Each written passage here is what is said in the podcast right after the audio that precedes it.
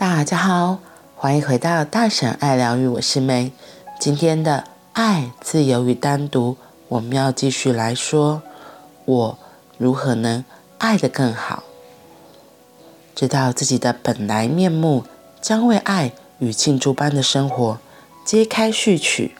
你将有能力付出许多的爱，因为爱永不耗竭，无可衡量的爱不可能消耗殆尽。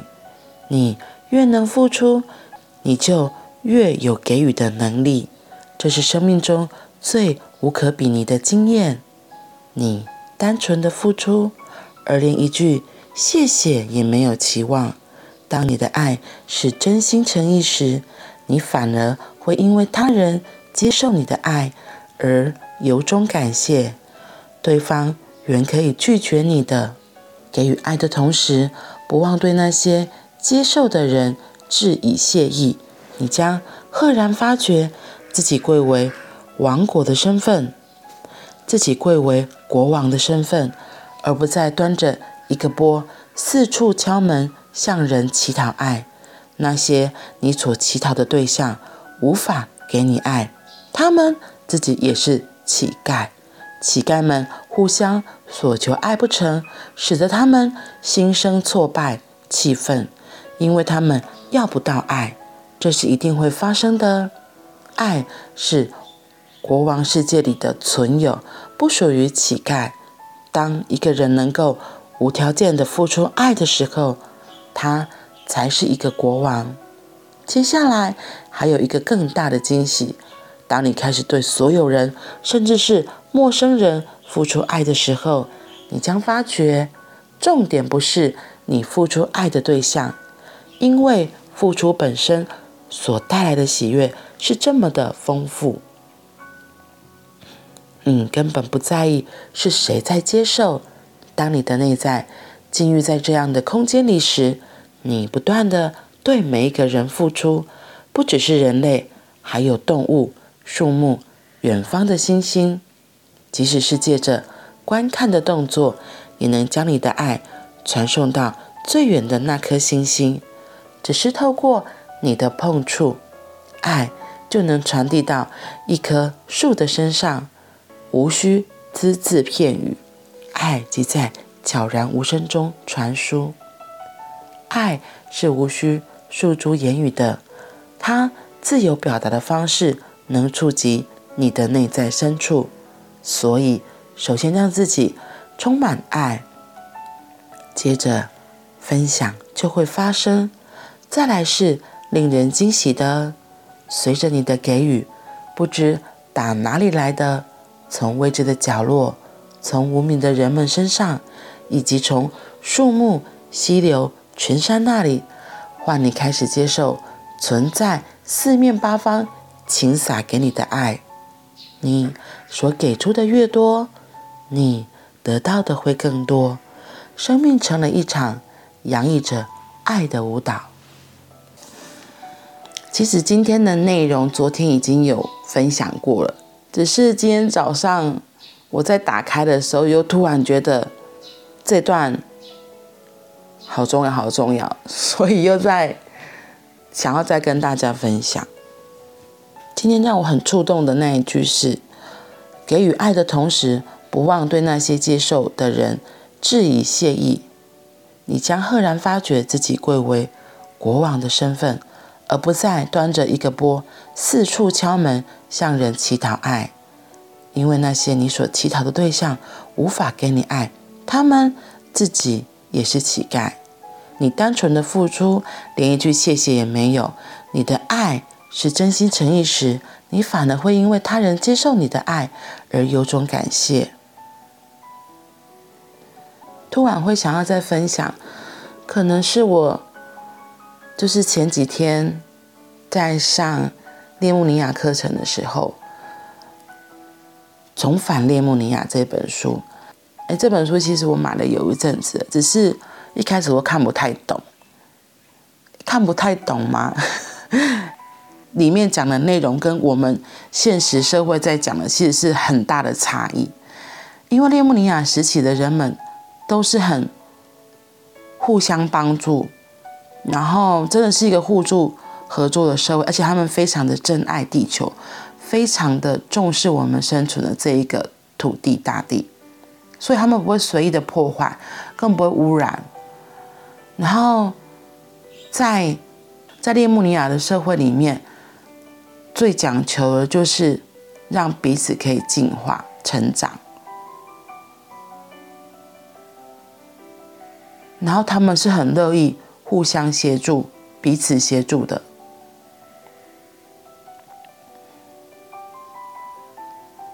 这跟我们现在很多斤斤计较或是算计来算计去的社会还蛮不一样的。比如说，我拿买蛋这个例子好了，怎么何曾几何时会发现都没有鸡蛋了？然后，如果你买了鸡蛋，人家还会说：“哇，你是鸡蛋富翁哎！”然后，甚至像我哥哥他们，因为住在北部，他说北部真的很难买到鸡蛋，他们还特地回来这边买。然后这个状况，我就觉得，我就觉得怎么这么夸张？有这么夸张吗？因为我第一次听到北部买不到蛋，是我姐，因为我姐他们那个社区，就是有些人他们就是原本住在北部，然后他们。买房子只是为了就是类似休闲度假用的，他就说他们对面那个住台北的邻居上礼拜回来，然后买了好多的蛋回台北。他说因为台北真的买不到蛋，所以他们特地跑回来买鸡蛋，就只是为了买鸡蛋。然后我就说哈，真的这么夸张哦？然后我去全联的时候也是，常常都看不到蛋，然后。我有一天看到蛋，我就觉得怎么这么神奇，居然有鸡蛋呢，而且是有好几盒。结果我看了一下，啊，那个蛋根本就是天价，那个鸡蛋一盒要一百七十四。到底是发生了什么事啊？就是我会说，在这过程里面，不知道是哪一个人或是哪一个环节出了问题，不然。我们从小到大，其实这是第二次所谓的蛋荒了。我自己都觉得很不可思议，为什么？甚至我会说，以前禽流感第一次发生的时候也没有这样，那为什么现在会变这样？然后甚至我去直接去机场买鸡蛋的时候，我就跟老板说：“哇，蛋现在这样还算是便宜。”然后结果那个卖鸡蛋的，就是机场的主人就摇了摇头，他说。这鬼丢那一些秀，他就觉得这一点都不便宜。的确，跟以前比起来，这个蛋价真的是有问题的一个存在。而且那个鸡蛋主人他非常的可爱，他也很怕大家因为蛋荒就开始会去囤积鸡蛋，所以他在我们要去购买鸡蛋的时候，他都会特别说一句：“够用就好，够用就好，吃完了再来买。”对啊，够用就好啊，为什么一定要买那么多的蛋？到底是在害怕什么、恐惧什么？其实生活生存的方式有很多种，这个没有了，可以从其他的资源来补上。然后没有鸡蛋可以吃的，你可以从其他的取得蛋白质的营养成分。因为我其实从那个机场主人的口语中。听到很多的他的不舍和觉得无能为力吧，因为他就那些鸡，他能产出的鸡蛋也只有那些。可是或许对他的心灵深处而言，他觉得这样的资源怎么会不够用了？就是资源分配到底哪一个环节出了问题？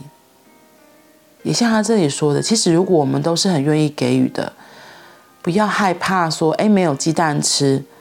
然后一直抢着要去囤积，又或者是某些人为了自私、一己私利，做出了哄抬鸡蛋这个这件事情出来。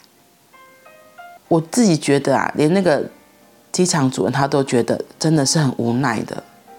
也或许就像列穆尼亚时期，如果我们真的每个人能够以自己最真实的样子呈现，然后很纯然的去分享自己的爱。很纯然的，没有其他的思虑，就是没有其他的自私的想法，然后都只是为了大家的成长贡献一己之力。对，在列穆尼亚时期，他们很重视的是每个人的成长，而不是我好就好。没有，他是非常强调每个人都值得好，每个人都值得被爱，每个人都可以一直成长。不断的挑战自己，然后让自己进化升级。就像我们这一世这个灵魂承诺来到地球学习体验，或许社会中有很多形形色色不一样的状况发生，我们怎么可以保持我们自己最纯然的心来看待这世界上所有的发生？我觉得这是一个很大我们自己可以思索的，而不是。跟着随波逐流，跟着其他人的起哄，所以我觉得我很佩服很多新生代的小孩，特别是就是千禧年之后出生的，不管是电男小孩、水晶小孩，甚至是二零一二之后出生的小孩，他们都特别有他们自己的想法，他们也敢表达他们的想法。然后我觉得就是让我们这些老一辈人一直无限的震荡，一直冲击我们。哎，原来我们这样是对的吗？哦，原来还有其他的可能性。就像我昨天说的，以前同性恋是一个非常批判的事情，现在大家我不敢说百分百，可是至少有六成以上的人已经比较可以接受了。可能有些长辈们，他们还是在他们自己旧有的观念里会觉得这样是不好。又或者有些人因为受制于宗教，他们也会觉得这是非常有罪恶的、很 guilty 的一件事情。但是如果一切奠基在爱的基础之上，那其实都不是问题。那些所谓的问题，都是我们的大脑、我们旧有的思维已经不适用的框架在限制我们。我觉得也是因为这样，会让我们不敢去爱，也不敢去相信爱。更不会去信任别人。可是，如果我们真的可以坦然的在彼此面前做自己，然后接受自己原本的样子，很自然的给出自己想给出的那样子的流动，我觉得就很像今天说到的那个品质一样。当你能够越给予，而且在给予的过程中是非常的敞开，然后。不要求回报的，你只是很纯然的分享自己的喜悦、自己的感受，那样子的流动，真的会像涌泉一般，自己的喜悦会从内在一直出来，一直出来，那个爱也会一直延伸，一直延伸，一直传递出去给你周遭的人，让你周围的人事物都能够感受得到。那我相信对方也会回应给你。好啦。那我们就先分享到这里喽我们明天见拜拜。